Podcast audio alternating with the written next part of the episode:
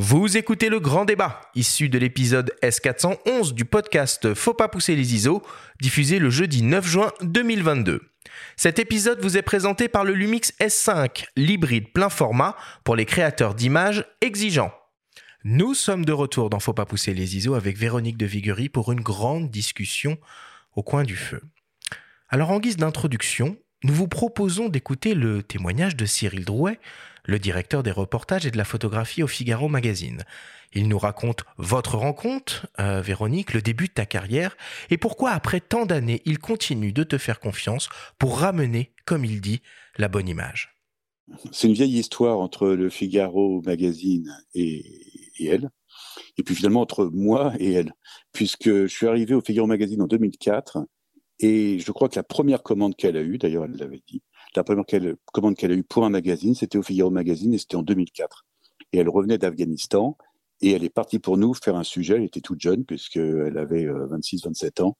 Et c'est vrai qu'à cette époque, bah, j'ai découvert une, une jeune photographe qui avait déjà un talent énorme, qui avait surtout une connaissance géopolitique euh, fascinante et euh, on lui a donné sa chance, comme moi on m'avait donné ma chance ici au magazine, et c'est moi qui lui ai donné cette chance peut-être d'avoir eu cette euh, première commande. Et après c'est une relation qui ne s'est jamais jamais arrêtée jusqu'à aujourd'hui, pour euh, une simple raison, c'est que parfois il y a des photographes, bah on dit euh, ils ramènent. C'est un truc important, mais quand on fait une commande, c'est non seulement un climat de confiance qui va s'instaurer entre le photographe et la rédaction, mais c'est aussi le fait que quel que soit le sujet, elle ramène le, elle ramène le reportage. Je ne sais pas combien on a fait de reportages ensemble, mais c'est pas mal, c'est beaucoup. Et euh, à chaque fois, il y a un sujet qui fait 10 pages et on en est sûr. Donc ça a toujours été euh, quelque chose d'assez surprenant, mais c'est une relation extrêmement durable. Et puis surtout, c'est une photographe qui, euh, sur des sur des événements, pour moi, je la vois ni comme une femme ni comme un homme je la vois comme un photographe euh, expérimenté et qui, sur des situations les plus compliquées, les plus difficiles, est toujours présente et surtout à ses propres ses propres réseaux de fixeurs, de, de connaissances du terrain. Elle sait l'appréhender et elle sait surtout ramener des bonnes images. Et la bonne image, c'est aussi l'image qui, synthétise aussi bien une émotion qu'une information la bonne image qui synthétise aussi bien une émotion qu'une information. C'est donc ça que tu cherches quand tu es sur le terrain? Oui, je crois. En fait, moi, je, enfin, je cherche une image qui va rapprocher les gens qui regardent cette image de des gens qui sont sur mon image, donc avec une émotion. Euh, je crois que notre métier, c'est quand même de mettre des visages sur des chiffres parfois ou des informations un peu sèches et que tout d'un coup, euh, les gens qui voient le reportage se sentent concernés. Donc oui, il faut qu'il y ait de, il faut qu'il y ait, il faut qu'il y ait l'émotion. Et qu'est-ce qui va guider euh, ton envie, euh, ton besoin d'aller sur le terrain pour travailler? Est-ce que tu suis l'actualité coûte que coûte? On a vu beaucoup de reporters aller en Ukraine, évidemment, ces derniers mois. Est-ce que tu vas suivre le mouvement? Qui t'a trouvé un angle original Comment tu vas réfléchir ton, approche, ton sujet? Oui, je, je suis l'actualité, mais pas l'actualité de partout. Euh, donc, bah, il y a des pays qui sont très chers à mon cœur, comme l'Afghanistan, où évidemment je suis euh, avec grande attention ce qui se passe là-bas. Après, je trouve que c'est aussi important de de mettre en lumière peut-être des conflits qui sont plus oubliés, moins intéressants, euh, parce que bah, c'est aussi notre métier, c'est de quand même donner la parole à ceux qu'on n'entend pas assez, pas souvent. Bon, et l'Ukraine, c'était un peu particulier. C'est presque comme si la guerre était venue euh, dans nos jardins. Euh. Donc, c'est imposé. Donc, évidemment, évidemment, j'y suis allée. Mais oui, j'ai des zones de prédilection.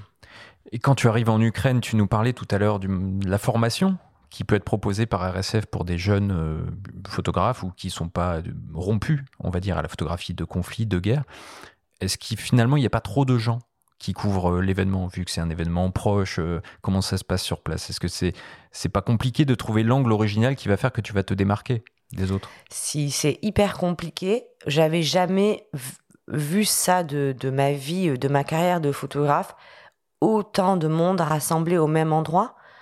Donc euh, c'est un peu dur du coup de se de se dire qu'on est là pour porter, pour euh, amener une information, parce qu'en vrai, on amène, on a, on n'a plus aucune valeur ajoutée. Donc après, c'est bien normal que tout le monde euh, essaye d'y aller pour parce que bah, c'est un conflit qui est hyper important, qui est pas loin de chez nous. Donc, mais c'est vrai que bah, moi, je suis pas en tout cas retournée parce que j'ai pas trouvé d'autres angles originaux pour ou une histoire un peu particulière à faire là-bas. Et donc, je vois pas la valeur que je vais ajouter à ce conflit qui est très très bien couvert. Et est-ce que tu peux nous, nous, raconter un peu comment tu, tu prépares un, un, reportage? Oui, en fait, depuis que j'ai mes, mes, deux petites filles, j'essaye de partir beaucoup moins longtemps. Donc, j'essaye de partir 15 jours maximum. Et donc, ça veut dire bien préparer en amont le reportage pour pas avoir de journée de perdu. Donc, euh, déjà, il faut le premier truc à faire, c'est trouver un fixeur.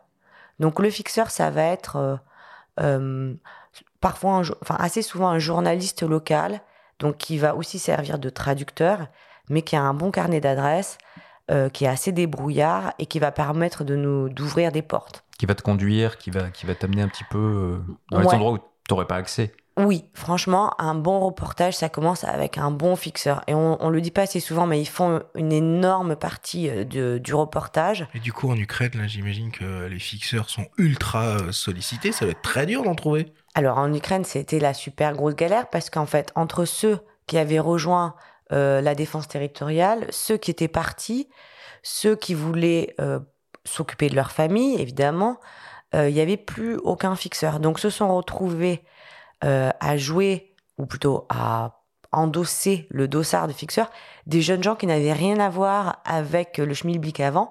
Donc par exemple, là, nos fixeurs qu'on a eu en Ukraine, il y avait un designer de website, une, ah ouais, une dessinatrice de euh, d'intérieur, enfin rien à voir. Les deux étaient excellents, extrêmement motivés, mais voilà, ils ont appris euh, en quelques jours le métier de fixeur, euh, à se débrouiller. voilà, c'était, enfin oui, et les prix se sont pas envolés parce que ça, c'est souvent un problème aussi avec les fixeurs. C'est qu'en Irak ou dans certains pays, c'est très cher de, de, de, se payer un bon fixeur. Ou alors, grâce à certains médias, peut-être que tu. Complètement. C'était, euh, par exemple, à un moment à Mossoul, euh, il y avait tellement peu de fixeurs et tellement de, de demandeurs, en fait, tout le monde qui était là.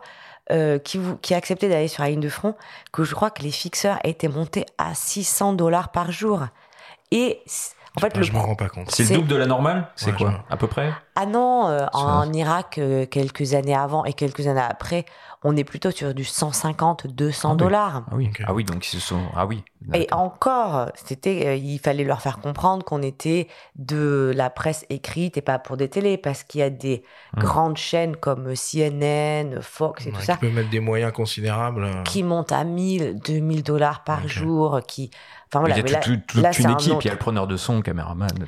ah ben, il y, en a quand ils se déplacent, ils ont presque des minibus parce que chaque euh, photographe ou journaliste a euh, son homme de sécurité qui vient euh, des États-Unis ou d'autres pays, un ou deux fixeurs, un driver. Enfin, c'est complètement de la folie. C'est un, autre niveau de journalisme. Il y a des équipes qui travaillent 24-24 avec eux. Voilà. Et juste, on parlait de la préparation. Est-ce que ça veut dire que tu rédiges des synopsis en amont? Tu, arrives à vendre tes sujets comme ça aux rédactions? C'est la rédaction qui t'appelle parfois? Non, en fait, euh, d'abord, ben, euh, souvent avec la journaliste, donc souvent avec Manon, on va euh, essayer de trouver un sujet. Ce sujet nous paraît être tout à fait bien pour, disons, Paris Match ou le Figure Magazine. On leur propose le sujet, ils nous disent OK. À partir du moment où ils disent OK, ça veut dire qu'ils vont prendre en charge les frais de production. Et donc ah, là, on trouve le fixeur. Euh, enfin, on fait toute la logistique évidemment, euh, les visas, euh, les billets d'avion, tout ça, et on essaye de mettre, enfin en tout cas, mettre une ligne ou prendre une direction assez précise sur l'angle qu'on veut donner à notre sujet. Donc moi, j'essaye de me l'imaginer un peu en image, et Manon, elle, va essayer de se l'imaginer un peu en, en, mots, c'est-à-dire qu'elle va se dire, ce serait bien que je rencontre telle personne pour ce point de vue, telle autre personne, Et moi, dans ma tête, j'essaye aussi de m'imaginer des situations ou opportunités photographiques. Mais ça se passe jamais comme prévu sur des terrains comme ça. Bien évidemment, et heureusement, heureusement. Et parfois, c'est beaucoup mieux, et souvent, c'est beaucoup moins bien. Mais tu ramènes, comme dit Cyril. Ben oui, en fait, moi, je me laisse pas trop le choix, quoi. Euh, il faut ramener, c'est sûr. Et puis, euh, il n'y a pas beaucoup de, magazines qui produisent en France. En vrai, il y a, donc ben, le Figaro Magazine, Paris Match, Géo, Elle et Marie-Claire. Euh, et après, donc, on n'a pas trop le droit de se planter, en vrai. Et est-ce que tu pourrais nous donner un ordre de grandeur d'un d'un budget peut-être pour la production d'un grand reportage comme tu, euh, tu en as déjà fait. On a du mal un peu à se positionner quel est le niveau d'investissement de ces magazines finalement dans la production de, de, ces, euh, de ces dossiers, de ces reportages? Par, par exemple, euh, pour Géo, c'est ceux qui ont le moins de budget de production, il faut jamais dépasser 4500 euros pour les frais de production, c'est-à-dire produire le reportage pour deux. Inclus billets d'avion, fixeur, hôtel, voiture, taxi, driver, tout ça. Ça va très très vite. Et euh, après, euh, alors euh, bon, en fait, Marie-Claire, c'est encore pire. Et voilà, avec le Figaro Magazine et Paris Match, on, on va dire que c'est à peu près ça, mais sans les billets d'avion. Donc ça nous donne... Et sans votre rémunération à toi et à ton autrice. Bien sûr, là-dessus, je parle que des frais de production. Voilà. Après, il y a notre salaire qui va aussi dépendre de si par exemple Paris Match il publie un 6 pages, un 8 pages ou un 10 pages, c'est pas tout à fait pareil. Et là tu dis beaucoup nous quand tu réponds, puisque on a compris hein, avec l'introduction aussi que tu bosses beaucoup avec Manon, entre autres. Comment ça se passe euh, en binôme comme ça sur le terrain? Est-ce qu'il y a une part d'improvisation? Est-ce que tu fais des reportages embedded, comme on dit? Et tu peux peut-être euh, expliquer au passage ce que ça signifie. expliquer ce que ça veut dire embedded. Non? Comment, comment ça se passe la plupart du temps? Alors, les, euh, les, reportages embedded, embarqués, en fait, ça se font souvent au sein de l'armée. Donc, c'est-à-dire que l'armée, une armée, décide de prendre un ou deux ou trois journalistes pour euh, une certaine mission. Donc, il y a eu beaucoup de embedded avec l'armée américaine en Afghanistan, par exemple, où euh, du coup les, journalistes pouvaient suivre des, suivre des patrouilles euh, des, des, Américains parce que ça coûte pas cher déjà, puisque quand on est embarqué avec l'armée, ben on, on dépense rien une certaine sécurité, puisqu'on dépend euh, tout à fait des règles de sécurité de, l'armée. Ah, mais un point de vue imposé, du coup. Un point de vue imposé. Donc moi, je ne suis pas une grande adepte du tout euh, des, euh, des reportages embarqués avec l'armée, parce que je trouve qu'on manque tout à fait de liberté et qu'on ne voit qu'une partie de, du, de, la guerre ou du, du, point de vue et que nous, notre boulot de journaliste, c'est justement d'aller de, l'autre côté. aussi. Quelle, que, soit l'armée, par exemple, euh, si tu suis l'armée française en République centrafricaine à une époque ou au Mali ou euh, euh, les Américains en Irak ou en Afghanistan, c'est partout pareil, c'est cloisonné de la même manière? Non, non, les, les Français, je pense, sont les pires au niveau du cloisonnement. Alors moi, de toute façon, l'armée française, ça fait un petit moment que je n'y ai pas accès parce que ah. j'avais couvert une embuscade euh, des talibans contre l'armée française en Afghanistan qui avait malheureusement fait 10 morts, 10 soldats qui avaient, qui avaient été tués. Donc depuis... Sujet dans Paris Match, oui. à l'époque, qui a beaucoup fait parler. Mmh. Donc depuis, je, voilà, je ne demande même pas d'être embarqué. Donc voilà, bon, pour moi, en fait, euh, c'est quand même plus intéressant quand euh, on n'est justement pas embarqué forcément, ou être embarqué sur une petite période, mais après être libre de bouger pour voir, pour avoir le, contrepoint. Oui, tous les aspects d'un. Exactement. Alors, tu, l'as évoqué un petit peu euh, tout à l'heure. Bon, évidemment, quand on pense photographie de guerre en ce moment, on pense à l'Ukraine, mais toi, tu as à cœur d'essayer de mettre en lumière des conflits dont on ne parle pas. Est-ce que tu peux nous parler un peu de cette démarche? Ben oui, parce qu'en en fait, je crois que pour euh, pourquoi on fait ce métier, en tout cas pourquoi moi je fais ce métier, c'est parce que j'ai envie de faire découvrir au lecteur quelque chose de euh, nouveau ou, lui faire euh, donner une interrogation. Donc, par exemple, ben avec Manon, on l'a fait, on est allé faire la, guerre des hommes flèches euh, dans le Sud-Soudan qui se battent contre le LRA, euh, Lord euh, Royal Army, qui est un conflit qui dure depuis des années et des années et des années dans tout ce coin de l'Afrique et qui est affreux parce qu'en fait, des enfants sont enlevés et ont brainwashé et c'est eux-mêmes qui deviennent les soldats qui vont prendre les autres enfants victimes. Enfin bon voilà, et on n'en entendait pas parler parce que c'est compliqué, parce que c'est loin, parce que et je trouve que c'est important que ben, ça fait partie de notre euh, rôle, nous les journalistes, qu'on aille euh, remettre euh, la lumière sur ces conflits oubliés. Oui, puis il y a le Yémen aussi. Tu as été l'une des rares à produire des, des images très fortes. D'ailleurs, tes deux récompenses à Visa qu'on a citées tout à l'heure en relation avec la couverture de ce conflit-là. Tu as aussi publié un livre, Yémen, la guerre qu'on nous cache, aux éditions Images Plurielles. Quelle est finalement l'importance de faire résonner tout ça auprès du grand public? Ça, ça, paraît compliqué, on oublie vite, on passe d'une guerre à l'autre. Comment est-ce qu'on fait pour, euh, pour éveiller un petit peu les consciences? Et ça paraît loin, bien sûr. Ouais, exactement. Bah, D'ailleurs, on l'a vu euh, entre l'Afghanistan qui a été complètement euh, oublié pour l'Ukraine. Après, bon, c'est normal que. Enfin, l'Ukraine, il fallait le couvrir, c'était important, c'était même indispensable. Mais c'est vrai que la tendance actuelle, c'est de zapper un conflit avec l'autre. Et, euh, et, ben donc c'est à nous, à nous, à nous de nous battre pour pour y aller. Et c'est vrai que le Yémen, c'est pas tellement que c'était oublié, c'est juste que c'était tellement compliqué pour y aller, tellement compliqué que ben voilà, peu de peu de peu d'informations sortaient, peu d'images et euh, et voilà déjà que bon effectivement comme vous dites c'était c'est loin, ça nous paraît très loin donc ça ça nous touche pas vraiment donc si en plus nous on va on n'y va pas, bon ben voilà, c'est des condamnés euh, ben, pour le coup aux oubliettes.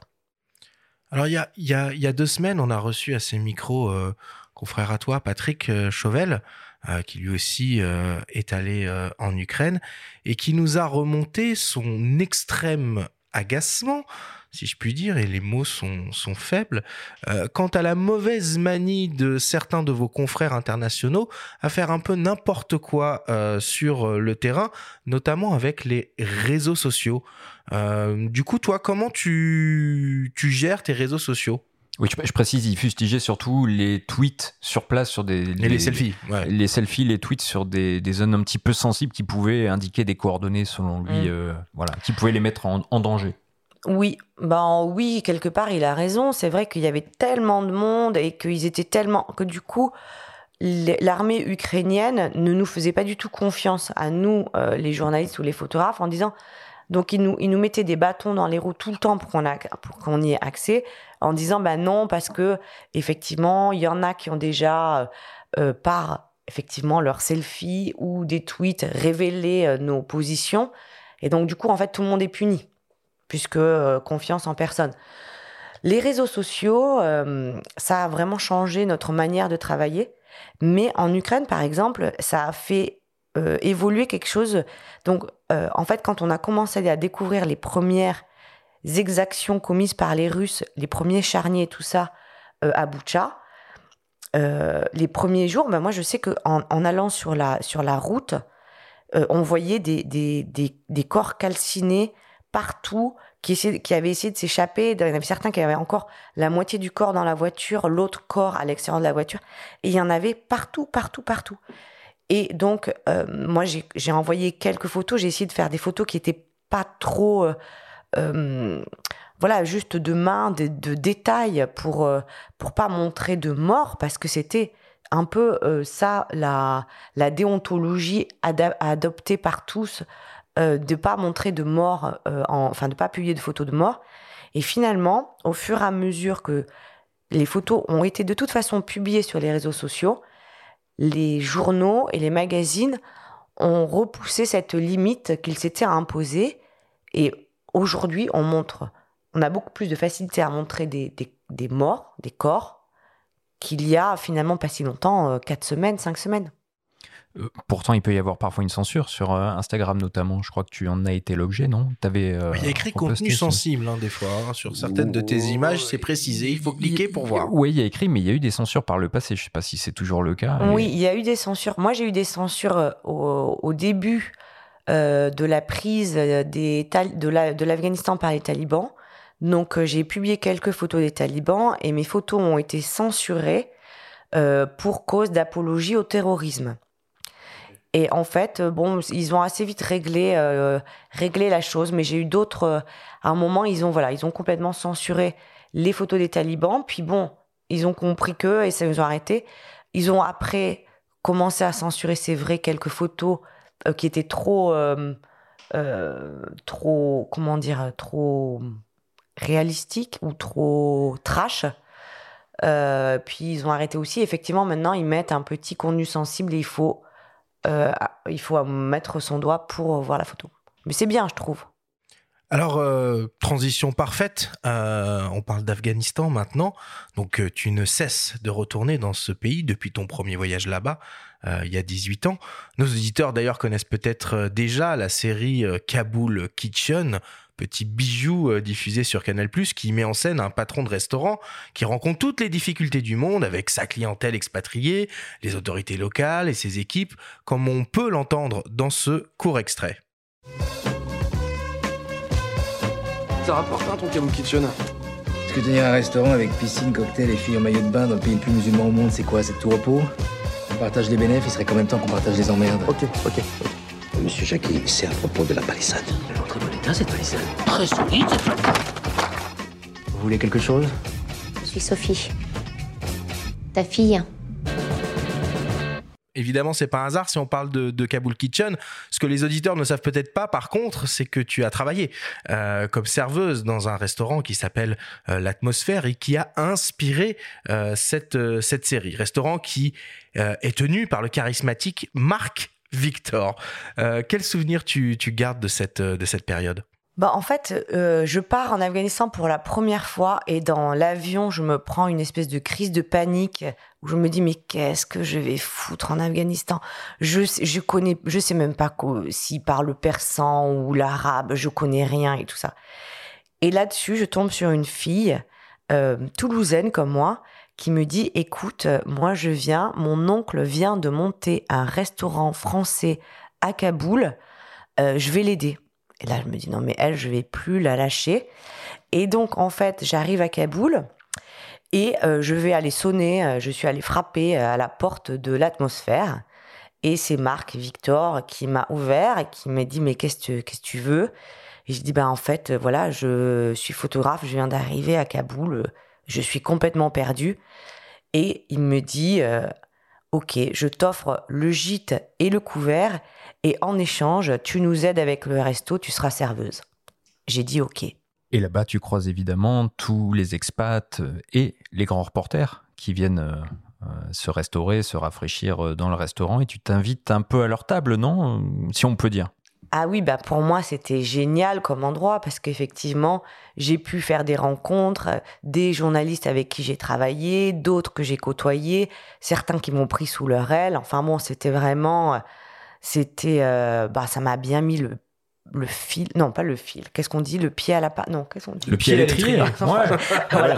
évidemment, évidemment, ça m'a bien mis le pied à l'étrier et finalement, est-ce qu'il n'est pas plus simple de travailler dans certaines régions du monde en tant que femme? Ben, évidemment, je me tue à le dire, le statut de femme, et je précise occidentale, journaliste en Afghanistan, c'est hyper pratique. Déjà. Ça euh, paraît pas comme ça, hein. Mais en vrai, si. Déjà, en plus. Et encore plus maintenant, d'ailleurs, du coup. Encore plus. Ah, oui. Enfin, bon, avec le retour de. Peut-être pas, mais en tout cas, à l'époque, déjà, on pouvait se cacher sous une burqa pour aller d'un point A à un point B. Donc, euh, personne ne savait qu'il y avait des étrangères qui étaient cachées là-dessous. Donc, euh, une liberté totale. On devenait invisible. De deux, on a accès aux femmes, ce qui est quand même important, la moitié de l'humanité. Et de trois, de la part, de, la part des hommes, je pense qu'on on a une certaine bienveillance, qu'on n'est jamais menaçante. Euh, on fait pas peur. On est un peu ce troisième sexe, en fait. On n'est pas les femmes telles qu'ils les connaissent. On n'est pas les hommes non plus. On a un peu ce troisième sexe, un peu hallucinant, euh, qui les fait un peu rigoler, mais surtout qui leur fait pas peur.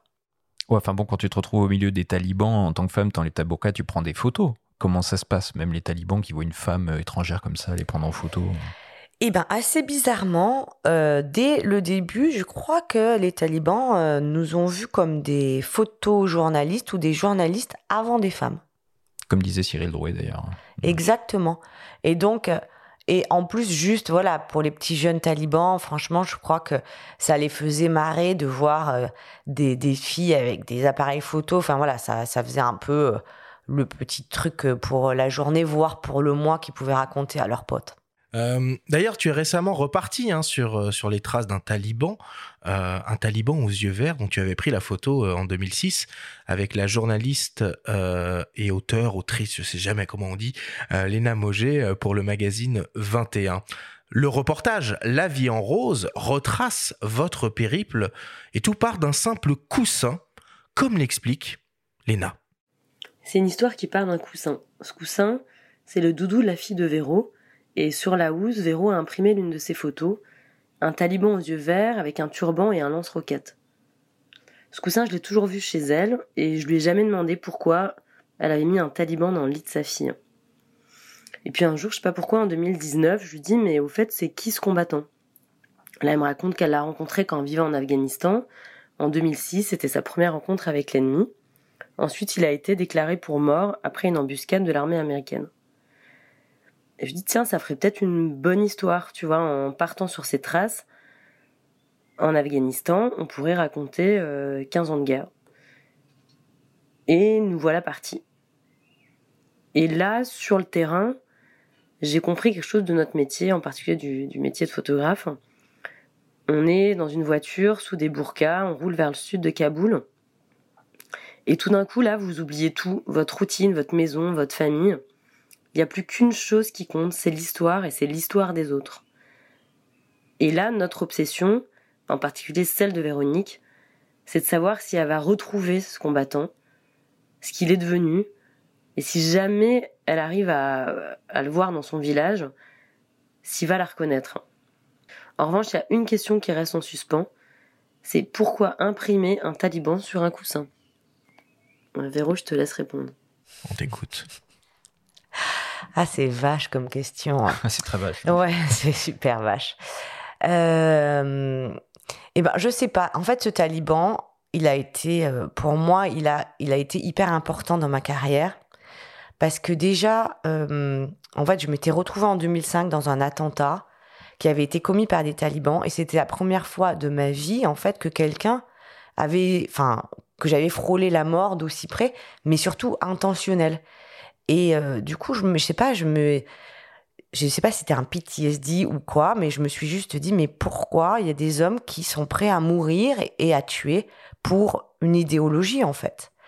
Et donc, à partir de ce moment-là, j'ai voulu rencontrer des talibans absolument. Et en 2006, c'est lui que je rencontre pour la première fois. Et il casse tous les clichés que j'avais en tête sur les talibans.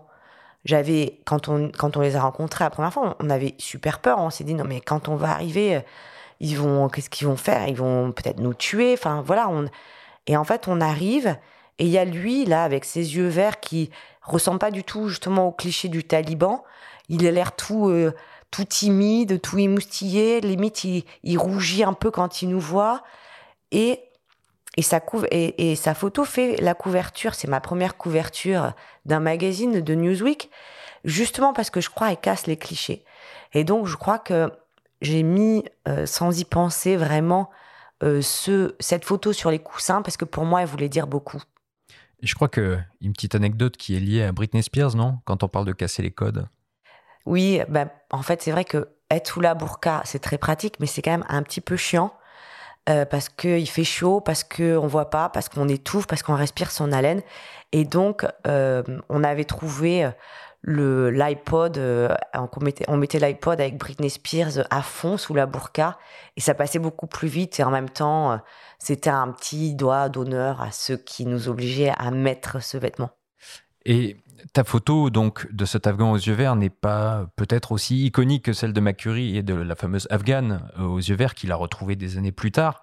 Néanmoins, elle a été reprise a priori par des artistes afghans sur place et détournée. Tu as eu écho de ça? Oui, en fait, une fois, euh, en me baladant dans, dans, dans Kaboul, euh, je vois sur une palissade anti-bombardement le portrait de cet Afghan aux yeux verts, mais à la place de son lance-roquette sur l'épaule, il a des crayons de couleur. Et en fait, j'ai halluciné. J'étais là, mais c'est ma photo, c'est dingue et tout. Et euh, oui, en fait, malgré lui, il était devenu un symbole de paix. Et quand on, quand finalement on l'a retrouvé avec Léna et qu'on lui a montré euh, ben son portrait en énorme euh, dans Kaboul, il a complètement halluciné. En parlant, en parlant de ce coussin, il est question de ta famille, il est question d'une de, tes filles. Dans son témoignage, Léna dit que vous oubliez presque tout quand vous êtes sur le terrain. Vous oubliez la, famille, mais tu restes quand même une mère de famille. Tu es à la fois donc reporter, mère de famille. Comment tu arrives à, endosser ces, deux rôles? En fait, c'est assez bizarre, mais euh, à partir du moment où je monte dans l'avion, j'ai l'impression que j'enfile ma combinaison de reporter et au retour, quand je monte dans l'avion, j'enlève cette combinaison et je mets ma combinaison de maman. Et euh, c'est vrai que on n'oublie pas vraiment sa famille, mais elle passe vraiment en second plan.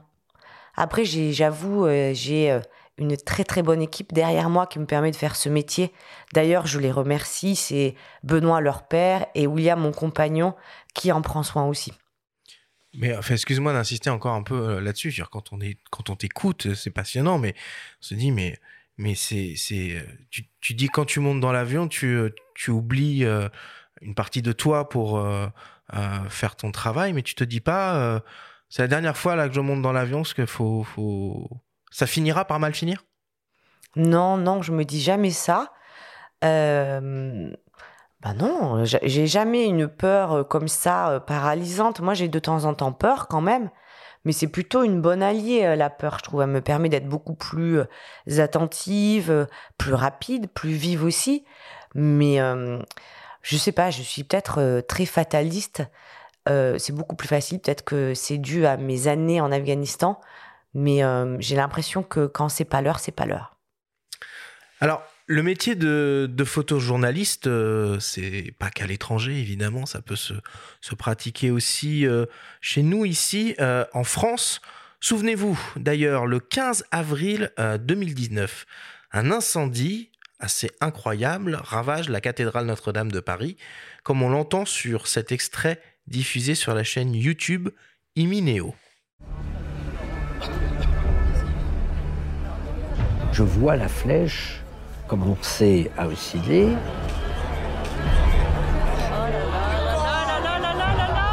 Et je vois la flèche tomber.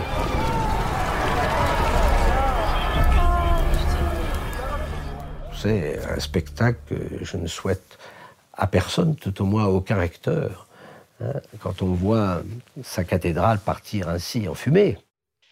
Alors, ce qu'il faut savoir, c'est que tu as photographié cet événement et que la photo que tu as prise a fait la une euh, du New York Times, si je dis si dis pas de bêtises.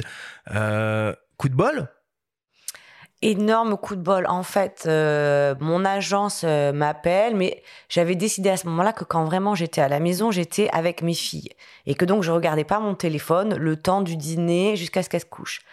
Elle se couche, je regarde mon téléphone et j'ai 20 000 messages de mon agent. Euh, qu'est-ce que tu fais Machin, truc. Notre-Dame est en feu. je me dis, mince. Je me dis, bon, mais ça doit être fini de toute façon. Bon, je vais quand même aller voir.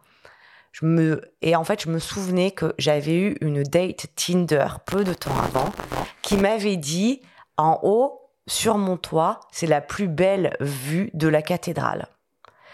J'avais pas vu. Je me dis, bon, ben, tant pis. Donc, j'appelle. Il me dit, ouais, vas-y, viens et tout. Je monte sur son toit. Et effectivement, j'ai une vue énorme et pour le coup assez singulière de euh, la cathédrale en feu. Donc, je prends mes quelques photos, j'envoie et je rentre chez moi. Oui, ça rappelle ce qu'ont fait euh, Nash Toué ou euh, McCurry lors du septembre 2001 à New York. C'est pareil, ils se trouvaient sur place, ils ont pris leurs appareils, ils ont foncé, quoi. Et ça, ça veut dire que tu finalement, tu te déconnectes jamais, quoi. Euh, même quand tu es en France, euh, tu es prête à aller sur le, sur le terrain. D'ailleurs, pendant euh, les épisodes des Gilets jaunes, pendant la Covid-19, c'est pareil. Tu es, allé au front, quoi. Bah oui, c'est vrai que ces dernières années, on n'a pas besoin de beaucoup voyager pour couvrir des actualités hyper importantes. Mais qu'est-ce que ça change de le faire chez soi? Déjà, travailler en France, franchement, c'est horrible. On avait entendu ton témoignage ici. Hein. Ouais. T'avais- t'avais- tu mâchais pas tes mots. Mon hein, coup de gueule. Ah ouais, ouais, c'était un vrai coup de gueule, c'était puissant. Non, travailler en France, c'est très très compliqué. Il y a vraiment une confusion euh, du journalisme et de la communication. Euh, moi, j'ai, franchement, j'ai détesté travailler en France. Les gens n'aiment pas les médias, les gens ont peur des médias, les gens se méfient des médias. Ils mettent tout le monde dans le même sac. Euh, euh, on, est, on arrive, on est déjà des ennemis de tout le monde, de- du particulier comme des institutions. C'est euh, non, c'est super lourd. Franchement, ah, bizarrement, c'est beaucoup plus facile de travailler en Afghanistan qu'en France. C'est vrai que ça paraît paradoxal, euh, dit, euh, dit comme ça. Euh, je te propose là, c'est qu'on on- passe à la dernière partie hein, de notre de notre discussion, Euh, une partie très importante hein, évidemment de ton de ton travail de photographe. C'est évidemment bah, ta technique euh, qui te permet bah, de ramener euh, la, la bonne image, de te ramener tes histoires, comme euh, comme en témoigne Romain Lacroix, qui est le rédacteur en chef adjoint du service photo à Paris Match. Véronique de Vigry, je l'ai connue alors que je m'occupais des présélections pour la bourse Lagardère des jeunes talents photographes. Voilà, j'en avais sélectionné cinq dont elle faisait partie. J'étais très admiratif de son travail euh, sur les zones de guerre, euh, ses parutions pour pour Newsweek. Du coup, je l'ai je l'ai très vite contacté. Je travaillais à Paris Match à ce moment-là euh, et on a on a mis sur pied pas mal de sujets, euh, parfois assez assez périlleux. L'Afghanistan, beaucoup. On a on a fait beaucoup de sujets en Afghanistan. Euh, elle partait avec Manon Quereuil. Euh, et puis euh, et puis on a gambergé pas mal de sujets, pas toujours pour moi d'ailleurs. Certains sont partis à la concurrence. Je pense à la Somalie, les pirates en Somalie. D'autres évidemment ont, ont fait les, de très belles pages dans, dans Paris Match. Euh, les pirates au Nigeria euh, et pour Grazia, pour lequel euh, j'ai travaillé également. On a, je me rappelle qu'on avait euh, mis sur pied un sujet. On, on se posait la question de savoir euh, qui étaient ces jeunes femmes qui rentraient dans les ordres. Elle m'a fait, elle m'avait fait toutes les deux un, un très beau sujet. Voilà. Véronique de Vigry, c'est ça. C'est, un œil, euh, une vision des choses. Je suis très admiratif de son travail, de sa façon de voir et de- d'appréhender les sujets et de cette capacité à toujours ramener de bonnes images. Euh, voilà, euh, Véronique, c'est j'espère une grande histoire euh, euh, professionnelle et, et d'amitié. Voilà. Dis donc, il a une voix incroyable, hein, ce Romain. Il faudrait qu'il fasse de, il faudrait qu'il fasse de la radio. En plus, il est très beau. Oh, radio d'or Le message est passé. De la télé, Euh, alors. on peut revenir un peu sur le sujet de cette discussion. Euh, Véronique, quand tu es sur le terrain, quand tu es derrière ton viseur, est-ce que tu sais à ce moment-là que tu vas ramener la bonne image? Ou finalement tu t'en rends compte après? Parfois, on le sait. Parfois, on sait que quand on a cliqué et que justement, il y a eu le petit rideau noir, rideau noir qui est apparu, c'était exactement là où il fallait. Parfois, il faut, il faut un peu plus chercher. Mais les, les fois où on, a- on le sait, c'est quelque chose, c'est un moment, c'est magique. C'est magique. Manon, au début de l'émission, elle disait qu'il y avait une grande part d'instinct, un peu de chance, un peu bah, qui sourit à tous les audacieux. hein. Euh, comment tu définirais ta patte S'il y en a une? C'est toujours un peu compliqué de parler de ses propres photos. Euh, Non, franchement, je sais, je sais pas. Ou je- tu situerais comment? Parce que par exemple, il y a, il y a- il y a des écoles, il y a Van der Stock, euh, il y a, t'as été influencé par Salgado, pourtant tu fais plutôt de la couleur. Oui, ben pour moi, la couleur, c'est justement euh, une discussion avec, euh, que j'avais eue avec Romain Lacroix. Et en fait, c'est vrai que le photojournalisme, c'est de ramener le plus d'informations possible dans une image. Et je trouve que de la, d'enlever la couleur, alors qu'on voit en couleur, pour euh, l'esthétisme, c'est contre, euh, enfin, c'est contre le journalisme. C'est contre. À contre-informatif, tu veux dire Ouais, Bah, D'ailleurs. Salgado avait un petit peu souffert de ces critiques-là sur son boulot, hein, la plupart Après, du il a. Trop commencé en noir et blanc, donc c'est euh, voilà. Mais on a souvent, ce, effectivement, on a souvent ces discussions. Est-ce que vous rendez pas la guerre trop esthétique et tout ça? Bon, euh, je trouve qu'il vaut mieux revenir avec des photos euh, fortes, des photos puissantes, les photos qui donnent de l'émotion. Mais par contre, c'est vrai que je trouve que d'enlever exprès la couleur pour l'esthétisation, c'est pas, enfin pour l'esthétique, c'est pas, enfin moi je trouve pas ça bien. Et quant au choix de tes outils sur le terrain, donc tu as choisi de bosser avec des Lumix S, entre autres, tu as des Leica aussi. pourquoi tu choisis ces, ce, matos-là? Qu'est-ce que quels sont les critères les plus importants à tes yeux? Je, cite juste Don McCullin qui disait qu'un appareil photo, c'est comme une brosse à dents, il faut pas avoir peur de l'abîmer. Ça te, ça te parle, ça un peu? Ah oui, bah moi, c'est clair que j'abîme énormément mes appareils photo. Donc il faut qu'ils soient solides, euh, qu'ils puissent prendre quelques gouttes de pluie, qu'ils puissent aller euh, dans, dans de la poussière, qu'ils puissent tomber au moins quelques fois sans, sans se casser. Euh, ensuite, moi je veux que ça marche à chaque fois en fait je veux pas euh, je veux pas que la technique me me laisse tomber euh, parce que je pense à mon cadre je pense aux gens que je suis en train de, photographier euh, tu vois, et j'ai pas envie d'avoir à penser à est-ce que mon appareil photo va bien marcher est-ce que si est-ce que ça. Je voilà c'est ça que je demande c'est de pouvoir être sûr à 100% et donc j'ai un Leica Q2 effectivement qui est justement avec un objectif fixe. Donc j'ai pas à le changer. Je sais que c'est toujours un 28 mm. Je sais exactement où est-ce qu'il faut que je me mette. Ça va pas prendre la poussière. C'est solide, c'est en fer. Voilà, c'est voilà, c'est bien. Et après avec mes mes Lumix S1R et S5. Euh, et ben c'est pareil, j'ai pas j'ai, pas, ça va vite, ça fait l'autofocus hyper vite. Je peux mettre mes objectifs que j'aime dessus. Euh, en fait, c'est tout ce que je leur demande. Et tu utilises quoi comme, euh, comme optique? C'est plutôt du grand angle, des focales fixes, des zooms? Qu'est-ce qu'il y a dans ton, dans ton photo Moi, j'ai que des focales fixes. Donc, ben, j'ai le 28 mm euh, du Q2. Après, j'ai un 24, euh, un 50 et un 85. Et normalement, j'utilise vraiment du grand angle. Moi, j'aime bien être près des gens parce que comme je veux essayer, enfin, comme mon but, c'est quand même que le lecteur se sente impliqué, se sente proche, je trouve qu'il faut déjà le faire euh, physiquement euh, sur place, sur le terrain. Il y a un aspect aussi important, et tu utilises des Lumix qui sont pas mal pourvus de ce côté-là, c'est la vidéo. Est-ce qu'il y a de plus en plus de commandes dans ce sens-là ou pas vraiment? Et comment tu l'abordes, cet aspect-là? Oui, il y a de plus en plus de, magazines qui nous demandent aussi euh, de, faire des petites vidéos pour euh, mettre sur leur, euh, soit sur les réseaux, soit sur leur sur les coulisses alors sur leur site web. Alors sur les coulisses ou des, des moments qui s'y prêtent particulièrement dans des reportages. Qu'il y a des moments dans des reportages où il peut y avoir des chants, des bruits qui sont hyper importants et tout. Euh, au début, j'avais un peu de mal parce que j'avais pas envie. Enfin voilà, c'est, on me disait non mais ah, c'est pas grave, t'as pas besoin de faire du euh, du euh, du National Geo, du BBC. Non, comment il s'appelle celui qui a fait qui a fait le truc avec le dinosaure là? Spielberg. ouais, On, nous avait dit non mais t'as pas, on te demande pas de faire du Spielberg, fais juste un petit truc. Et moi j'ai un peu de mal à faire un truc juste pour faire un petit truc. Enfin, ça, ça me, ça me plaît pas de, de faire un truc que j'aime pas ou je trouve qui est pas super. Donc, euh, bon, bah maintenant, j'ai commencé un peu à apprendre et je peux faire des trucs dont je suis un peu plus content, donc ça m'embête moins.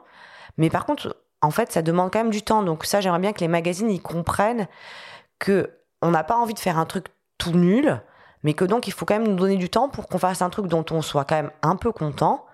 Et euh, ça prend du temps. Bon là évidemment hein, on parle de, matériel de, prise de vue, mais j'imagine qu'il n'y a pas qu'il a pas que ça dans ton euh, dans ton sac quand tu es sur le terrain. Tu as évoqué tout à l'heure du matériel de, protection, un gilet pare-balles, un casque. Est-ce que tu es armé tiens par exemple euh, Est-ce que tu as une arme sur toi quand tu es sur le terrain pour te défendre? Autre que mes appareils photo, rien du tout. Non, surtout à ne pas faire, ne pas mélanger les genres. Euh, voilà, nous on est vraiment photographes.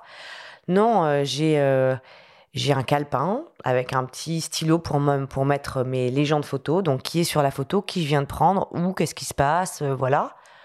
J'ai euh, toujours un petit, euh, un petit poncho de pluie au cas où, au moins pour protéger mes appareils photo si tout d'un coup il se met à pleuvoir des cordes, une casquette, et, et, depuis un peu plus récemment, un couteau suisse que m'a offert mon frère parce que souvent, il m'est arrivé de d'avoir des problèmes, notamment pour ouvrir des bouteilles, par exemple. D'accord. Ouvrir des boîtes, ouais, ça, ça, Ou des boîtes de conserve, voilà. Et tu parlais tout à l'heure des formations euh, RSF. Est-ce que toi-même, tu suis des formations ou tu as suivi des formations pour savoir derrière quel type de, de mur se protéger, etc. Oui, il y a quelques années, j'étais partie faire un reportage sur les Rohingyas en, euh, au Bangladesh et j'avais dû faire, euh, comme c'était pour une ONG, j'avais dû faire un comment ils appellent ça, un training in hot zone ou quelque chose comme ça. Et donc euh, j'avais appris ben, les premiers secours. Ça, j'avoue, c'est c'est ça ça m'a pas été utile encore, mais ça pourrait l'être. Même avec des enfants, par exemple, un enfant qui euh, qui s'étouffe avec, je sais pas, un petit poids, je, je, peux faire. Que tu sois en Afghanistan ou finalement dans le 11e arrondissement de Paris. Tout à fait, exactement. Euh, et puis ça apprend effectivement bon des trucs de base qu'on sait un peu intuitivement, mais euh, pourquoi pas Quelle est la meilleure place Où se mettre euh, dans une voiture où ça craint le moins Des trucs évidents comme évidemment ne pas prendre à l'aller et au retour le même chemin. Ne jamais dire où on va à trop de personnes non plus, pas la peine de, de, de travailler en comité d'accueil. Enfin voilà, des, des petites choses, certaines logiques et certaines, c'est bon de le savoir. Et casque et gilet pare-balles, par contre, c'est des indispensables? Non, absolument pas. Moi, c'est euh, c'est pour ça que j'en ai pas d'ailleurs, que j'ai dû faire appel à RSF en urgence pour aller en Ukraine. Mais sinon, à part normalement dans les reportages embarqués, euh, où les armées nous obligent en fait à avoir euh, ce matériel de mmh. protection, moi je m'en sers jamais. Et la post-prod Maintenant qu'on a parlé un peu de, de, la technique euh, sur le terrain, la post-prod, c'est un sujet, euh, c'est un sujet très important aussi dans un travail euh, photographique. Comment toi tu, tu gères ta, ta post-production? C'est toi qui fais ou tu fais faire? Non, non, c'est moi qui fais. Et alors moi, je suis restée sur un truc d'éthique qu'on m'avait, qu'on m'a toujours dit. Je pense que c'est pas mal, c'est-à-dire que je fais tout ce qui peut être fait en chambre noire. Donc, je peux travailler les contrastes, je peux éventuellement assombrir quelques parties de la photo, en éclaircir d'autres, euh, recadrer. Et puis c'est à peu près tout, il me semble. Et personnellement, euh, c'est, je pense, c'est un peu pareil que la technique. C'est pas, hum, voilà, j'ai compris que ce qu'on prenait avec une photo RAW, c'était une photo non développée, donc c'est important de la développer, euh, mais ça s'arrête là. Et on entendait donc Jean-François Leroy parler de ton editing laborieux selon ses mots, mais bon, il taquine un petit peu. Euh, c'est souvent important aussi d'avoir un œil extérieur. Est-ce que parfois tu as le temps de montrer tes images, par exemple à Manon sur le terrain avant de les envoyer, de, de, faire l'editing à deux? Oui, je le montre, euh, je le montre souvent à Manon avant de les envoyer. S'il faut, euh, si j'ai vraiment un doute, je peux aussi les montrer à William, qui est photographe, qui est mon compagnon. Et sinon, en fait, à Paris Match, ils m'ont tout à fait clairement dit, genre, balance tout parce qu'on en a marre d'aller devoir rechercher des photos dans ton nom d'editing. Donc je n'hésite pas à leur envoyer, tant pis, 200, 300 photos et ils font leur marché dedans. Bon, écoute, on va, on va terminer là-dessus. Merci Véronique, c'est passionnant. Euh, évidemment, on pourrait rester des heures à discuter euh, avec toi, mais le chrono tourne et on doit passer à la suite de cette émission.